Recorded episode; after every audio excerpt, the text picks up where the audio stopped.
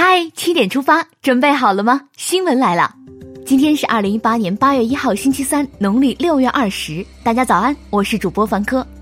首先来看天气，刚刚过去的七月，高温天频频上镜，以为熬过七月就好了，太天真。八月初，我国南方高温范围减小，但北方却呈现发展的趋势。内蒙古、华北、东北等地将加入高温阵营。这个天出门保你晒得外焦里嫩。高温天气记得注意防晒哦。中共中央政治局召开会议，分析研究当前经济形势和经济工作，审议《中国共产党纪律处分条例》。中共中央总书记习近平主持会议。习近平在中共中央政治局第七次集体学习时强调，坚定决心意志，增强工作合力，坚决做好全面停止军队有偿服务工作。就当前经济形势和下半年经济工作，中共中央召开党外人士座谈会，习近平主持并发表重要讲话。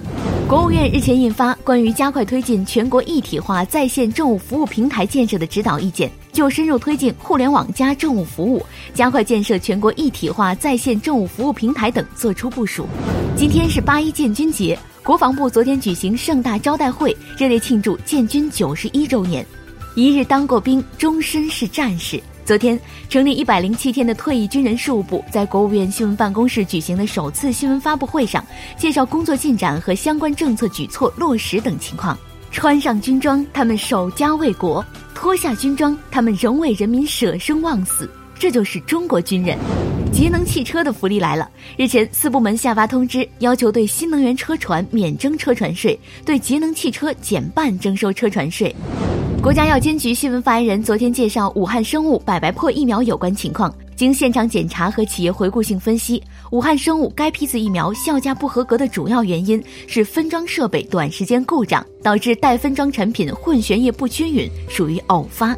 针对美日澳三国宣布将共同加大对印太地区投资的报道，外交部发言人昨天回应说：“喊破嗓子不如甩开膀子。”发言人表示：“我们希望这三个国家能够为促进地区互联互通、帮助地区国家发展拿出真金白银，多出真招实效。”接下来关注总台独家内容，实现党在新时代的强军目标，把人民军队全面建成世界一流军队，能打仗打胜仗，是习近平主席一直以来的重要关切。习近平总书记在十九大报告中强调，坚持政治建军、改革强军、科技兴军、依法治军。更加注重聚焦实战，更加注重创新驱动，更加注重体系建设，更加注重集约高效，更加注重军民融合，实现党在新时代的强军目标。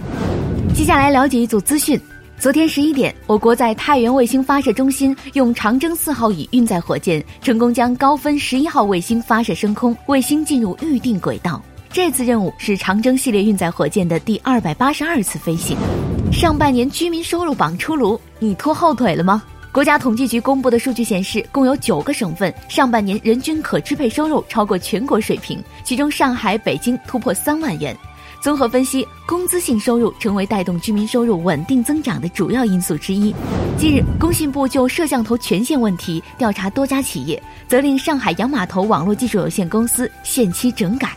摄像头权限关系用户信息安全，大家一定要留心啊！新晋父母注意了，我国新生儿先天性心脏病筛查项目已经启动，将在二十四个省区市为出生六到七十二小时的新生儿开展筛查。为避免乘客使用手机扫码出站时出现手机突然没电的情况，近期开始，北京每个地铁站将配备充电宝供乘客救急，配套设施越来越完善，棒棒棒！最近天气有多热，连大桥都要限速了。近期，由于天气炎热，钢结构的杭州湾跨海大桥桥面温度超过六十摄氏度。高速交警部门启动应急预案，每天十三点到十五点左右对车辆限速每小时八十公里。下面让我们把目光转向国际，先来关注印尼龙目岛地震的情况。印尼龙目岛二十九号发生六点四级地震，地震造成十八人死亡，重伤二百多人。截至昨天上午十时三十一分，包括十六名中国游客在内的被困一千零九十名登山游客已撤离至安全地带。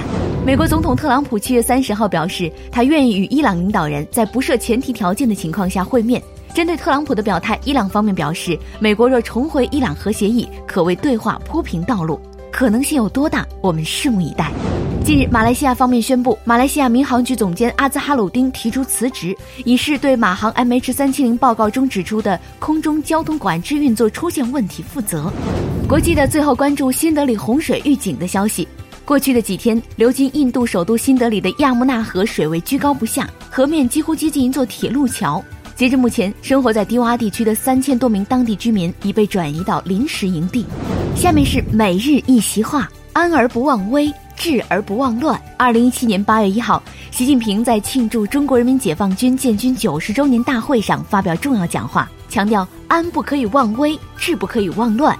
捍卫和平、维护安全、设置战争的手段和选择有多种多样，但军事手段始终是保底手段。人民军队必须强化忧患意识，坚持底线思维。安而不忘危，治而不忘乱，出自《周易》系辞下，意思是国家安定的时候要不忘危险。